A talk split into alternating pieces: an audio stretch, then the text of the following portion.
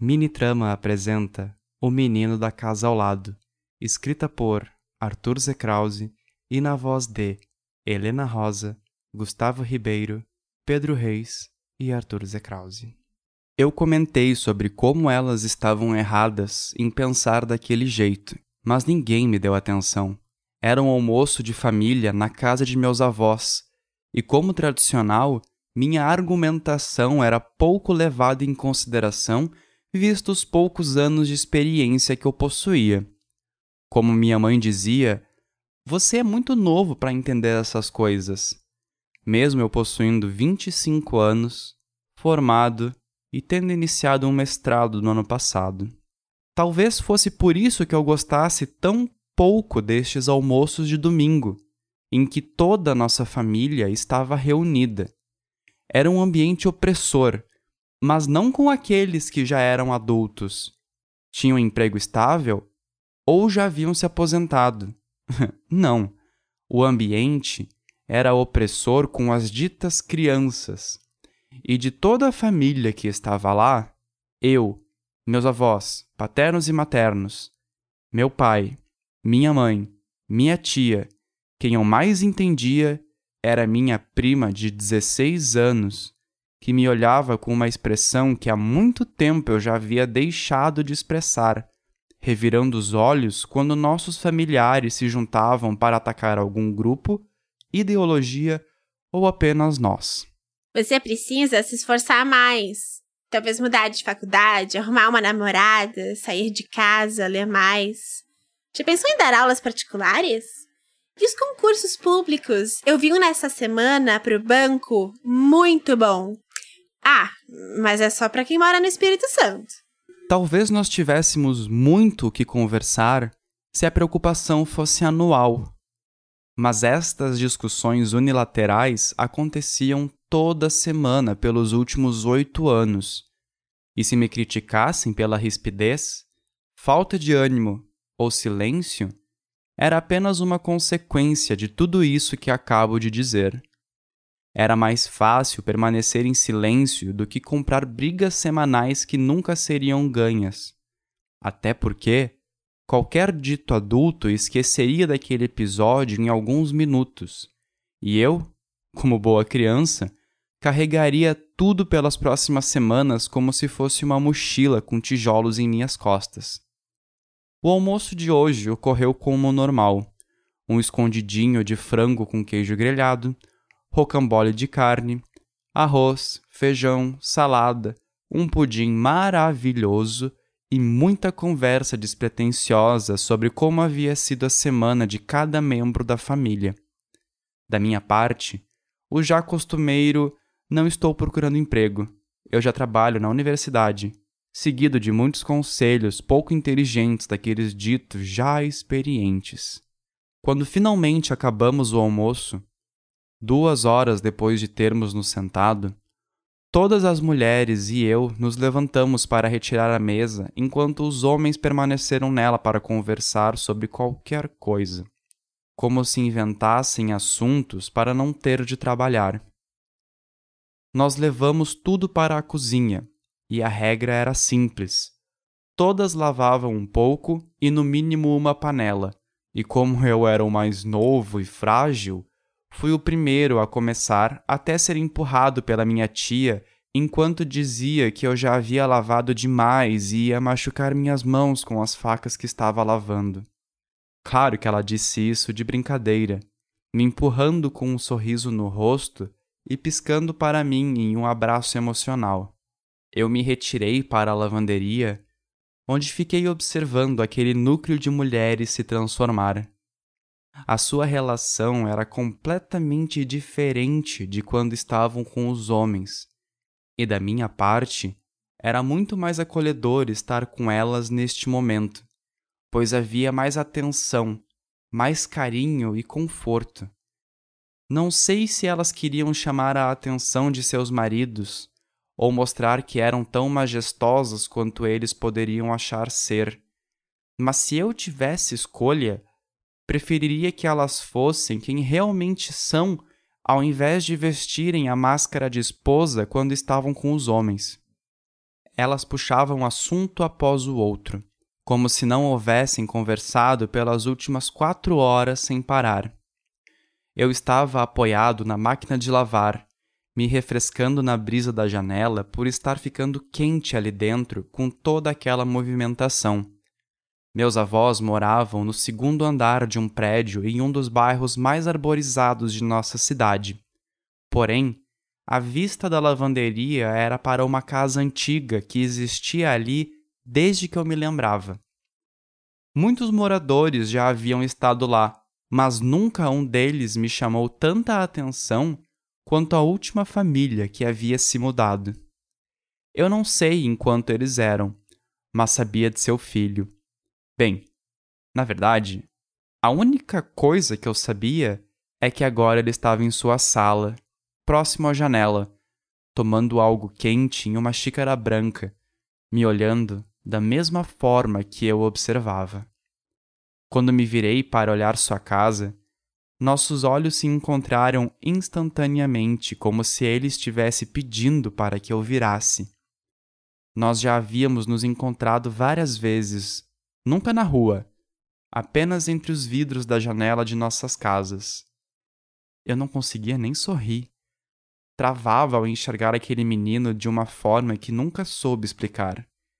Era como se ele me hipnotizasse, me puxasse para uma realidade diferente e me fizesse perder a noção de onde eu estava, mesmo com toda a minha família gritando em minhas costas. Eu precisei olhar para trás quando minha mãe me chamou para que eu lhe alcançasse um pano de prato, e quando voltei a olhar para casa, encontrei ele com um sorriso de canto em seu rosto enquanto anotava algo em seu caderno. Pela primeira vez eu expressei uma reação e com as sobrancelhas contraídas em dúvida, eu o vi colocar o caderno na janela e sair da sala enquanto falava com alguém dentro de sua casa. No caderno estava seu número de telefone anotado em uma caligrafia exagerada, talvez para que eu pudesse ler. Eu toquei meu bolso para pegar meu celular, mas ele não estava ali. Ele estava carregando no antigo quarto de minha tia eu fiz o possível para decorar o número e corri para o quarto para que pudesse registrá-lo. O telefone estava desligado, e após passar por tantas portas, esperar ele ligar e desbloqueá-lo, eu já não tinha certeza se me lembrava ou não do número com precisão. Eu levei meu celular até a cozinha para registrar o número, mas quando voltei para a lavanderia, o caderno não estava mais na janela da casa ao lado. Pela próxima uma hora eu fiquei ali, esperando para ver se enxergava o menino na esperança de conseguir seu número novamente. Por que não havia anotado num pedaço de papel? Que idiota! Quando registrei o número que me lembrava em meu celular, apareceu a foto de uma mulher que nunca poderia ser o menino da casa ao lado. Eu respirei em decepção comigo mesmo e fui embora da casa de meus avós após arrumar toda a bagunça daquele almoço de domingo. Os dias passaram, mas a mesma coisa martelou meus pensamentos por três dias, até que no fim da tarde de quarta-feira eu tomei uma decisão que me fez tremer por inteiro. Desde o momento que chamei por minha carona até o momento que cheguei no prédio de meus avós. Eu paguei pela corrida mas ao invés de subir para ver meus parentes, eu fiquei olhando da esquina à casa onde morava o um menino. Eu estava realmente cogitando fazer o que estava cogitando fazer, e se fosse rápido o suficiente eu acabaria antes da próxima crise de ansiedade. Sem nenhuma confiança, eu caminhei até a casa do menino e entrei em seu quintal para tocar a campainha na parede ao lado da porta. A casa era linda em seu exterior. Um jardim bem cuidado, com brotos de flores crescendo das árvores maiores e pequenas plantas recém-plantadas na terra revirada. Quem quer que cuidasse daquele jardim, como diria minha mãe, tinha mãos verdes. Para dentro da casa eu não enxergava nada.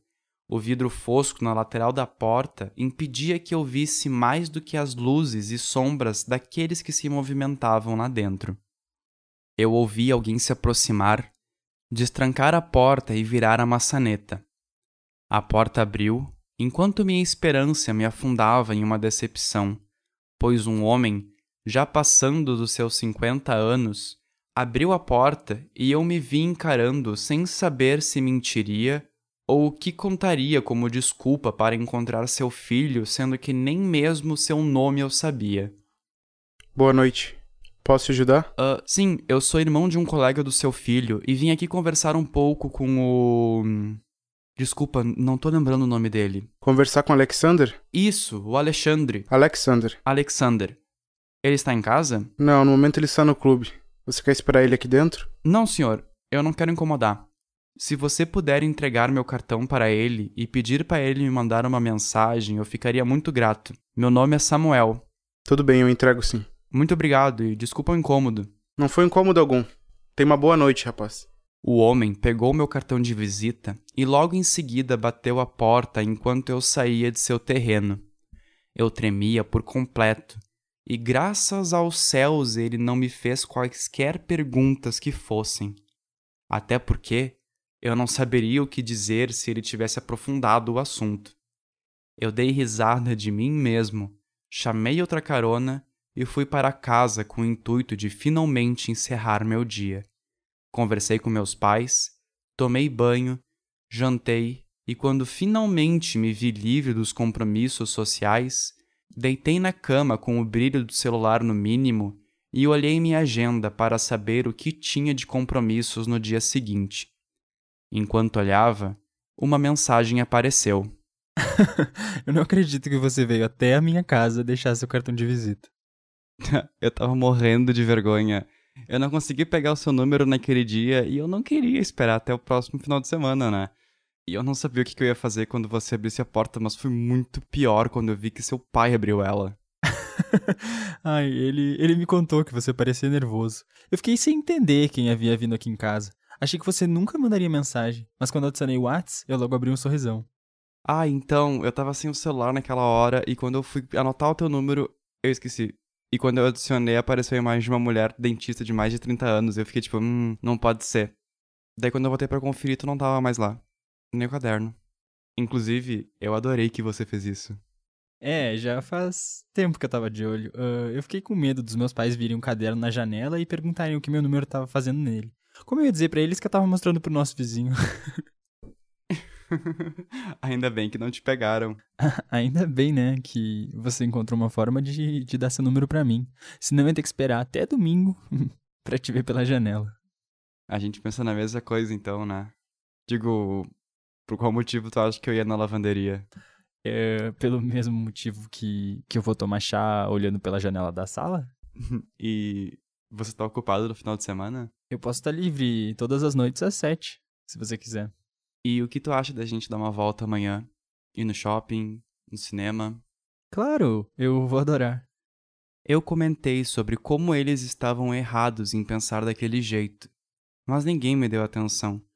Era um almoço de família na casa de meus avós, e como o novo tradicional, Alexander e eu estávamos discursando e contra-argumentando as ideias nefastas que meus familiares proferiam sem sequer pensar no que estavam falando.